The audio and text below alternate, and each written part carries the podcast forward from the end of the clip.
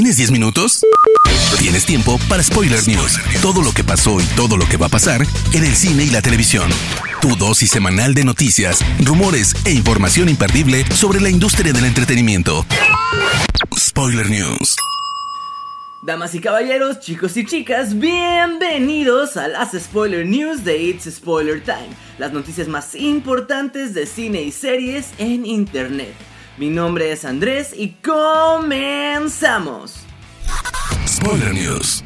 Durante su programa Fatman Beyond, el actor y productor Kevin Smith ha declarado que ha escuchado un rumor de que Daredevil estaría en la tercera entrega de la más reciente trilogía de Spider-Man y no solo eso, sino que sería Charlie Cox quien dio vida al personaje en la serie de Marvel Netflix, quien regresaría al papel.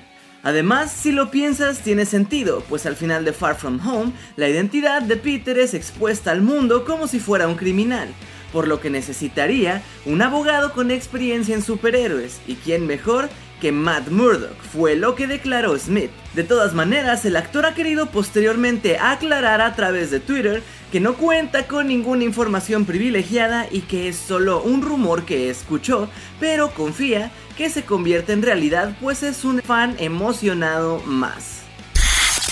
La actriz mexicana Eiza González, a quien puedes ver en cines en la cinta Bloodshot junto a Vin Diesel, ha hablado de su experiencia al presentarse al casting para el personaje de Catwoman, que aparecerá en The Batman, y para el cual la actriz era una de las favoritas, aunque finalmente será interpretada por Zoe Kravitz. Es imposible no hacerse ilusiones cuando llegas tan lejos, cuando estás ahí haciendo las pruebas. Es doloroso y es duro, Tienes una visión de ti misma dentro de la piel del personaje por lo que no puedes tener un pie dentro y otro fuera. En ese sentido, vivo y respiro el personaje. Soy alguien más tradicional, declaró la actriz a The Hollywood Reporter, asegurando haberse entristecido de no haber conseguido el papel. Los Razzies 2020, premios que festejan lo peor del cine, no pudieron ser entregados en una gala a causa del coronavirus, pero sí fueron entregados a través de streaming. Tal y como muchos esperaban, la gran ganadora de la noche fue Cats, dirigida por Tom Hopper. Entre las categorías más importantes, los ganadores fueron Peor guion Lee Hall por Cats, Peor director para Tom Hopper también por Cats, Peor actriz de reparto para Rebel Wilson, adivinen, por Cats. Peor actor de reparto para James Corden, también por Cats. Peor actriz para Hilary Duff por The Hunting of Sharon Tate. Peor actor para John Travolta por The Fanatic. Y finalmente, peor película, evidentemente, para Cats. Una de las sagas terror slasher más icónicas regresará a la pantalla grande, pues se dice que los directores de Ready or Not ya desarrollan la quinta entrega de la franquicia Scream. Por el momento se desconocen los detalles de la historia que contará, pero el medio Discussing Film afirma que a partir de sus fuentes, la trama seguirá a una mujer que vuelve a su hogar de la infancia para intentar descubrir quién está detrás de una nueva oleada de violentos crímenes. No se sabe si esta cinta funcionará como secuela o como reboot, lo que sí se sabe es que su rodaje comenzará en mayo con los guionistas de la cinta original. La principal plataforma de streaming, Netflix, ha decidido retirar su prueba de 30 días gratis.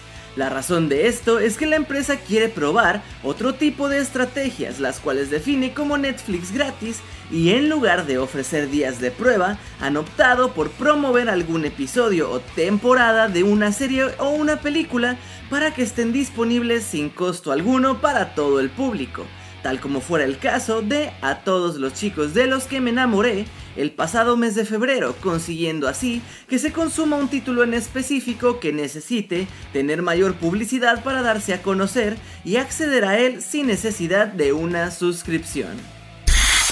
Durante el año 2018 apareció en internet un proyecto hecho por fans de Harry Potter titulado Voldemort Los orígenes del heredero, la cual contaba la historia de origen del famoso y malvado mago. Pues parece que a Warner no le pareció tan mala idea, pues se rumora, según el portal We Got Discovered, que el estudio ya estaría trabajando en una precuela que muestre los inicios de Tom Marvolo Riddle y cómo este terminó convirtiéndose en el Señor Oscuro. Pero no solo eso, pues el medio también asegura que el principal candidato a interpretarlo en su versión adolescente sería Noah Schnapp, a quien conoces como Will Byers de Stranger Things. Spoiler News. Ahora pasando a las noticias de series, la segunda temporada de The Mandalorian es sin duda alguna una de las entregas con más expectativa en el medio, y ahora sabemos que el aprendiz de Anakin, Ahsoka Tano, formará parte de ella, y también sabemos quién le dará vida de manera oficial pues según informa el medio Variety, Rosario Dawson, conocida por su papel de Claire Temple en todas las series de Marvel Netflix, así como su trabajo de doblaje para cintas animadas de DC, será la encargada de traer a la vida a Ahsoka, que tendría su primera aparición live action después de ser presentada en las series de animación The Clone Wars. La nueva entrega de The Mandalorian llegará tentativamente en octubre de este mismo año a Disney Plus, aunque todavía no tiene fecha oficial establecida. Con las futuras fases del universo cinematográfico Marvel por venir, los productores siguen en búsqueda de actores para interpretar a los próximos villanos que aparezcan, y entre los candidatos estaría el actor canadiense Jim Carrey, a quien recientemente vimos dar vida al villano Robotnik, enemigo principal en Sonic la película. De acuerdo al portal We Got Discovered, Kerry daría voz a Modoc, cuyas siglas en español significan organismo móvil mecanizado diseñado solo para matar, quien ha sido uno de los villanos de Capitán América, Iron Man, entre otros en los cómics de Marvel. Dicho personaje se rumora podría ser el antagonista principal de la serie live action She-Hulk. De confirmarse los rumores, Kerry se uniría a Mark Ruffalo en la serie para Disney Plus, aunque se dice que ambos actores solo tendrían participaciones esporádicas en la serie. Toy Boy. La serie original de Antena 3 estaría viviendo una segunda vida gracias a Netflix. La serie acaba de incluirse en el catálogo de la plataforma y ha logrado gran repercusión fuera de su natal España siguiendo el éxito de series como La Casa de Papel y Élite, por lo que los seguidores comienzan a pedir una segunda temporada, que a pesar de no tener nada confirmado de manera oficial, considerando los antecedentes podría ser bastante posible. Cada vez nos encontramos más cerca del regreso de uno de los villanos o en su momento antihéroes del universo cinematográfico Marvel más queridos, y es que Disney ha confirmado que la llegada de Loki a Disney Plus será a comienzos del año 2021, siendo que en la idea original se tenía planeada para mediados de dicho año, lo cual añade hype para el regreso del personaje que se ganó al público y que terminó perdiendo la vida a manos de Thanos en Avengers Infinity War. En el punto más alto del contagio y cuarentena en Europa y el resto de países del mundo a causa del COVID-19, mejor conocido como coronavirus, y con la numerosa paralización y aplazamiento de diversos proyectos cinematográficos y televisivos que ya hemos mencionado, The Crown no le teme a nada y ha anunciado que continuará grabando hasta terminar su cuarta temporada. Esto para hacerle llegar a los fans esta entrega lo más rápido posible.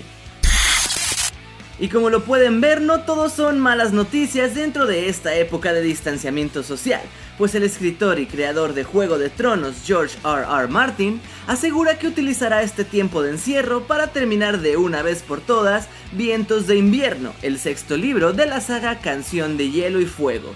Estoy consciente de que pertenezco a la población más vulnerable, dada mi edad y condición física, pero me encuentro bien.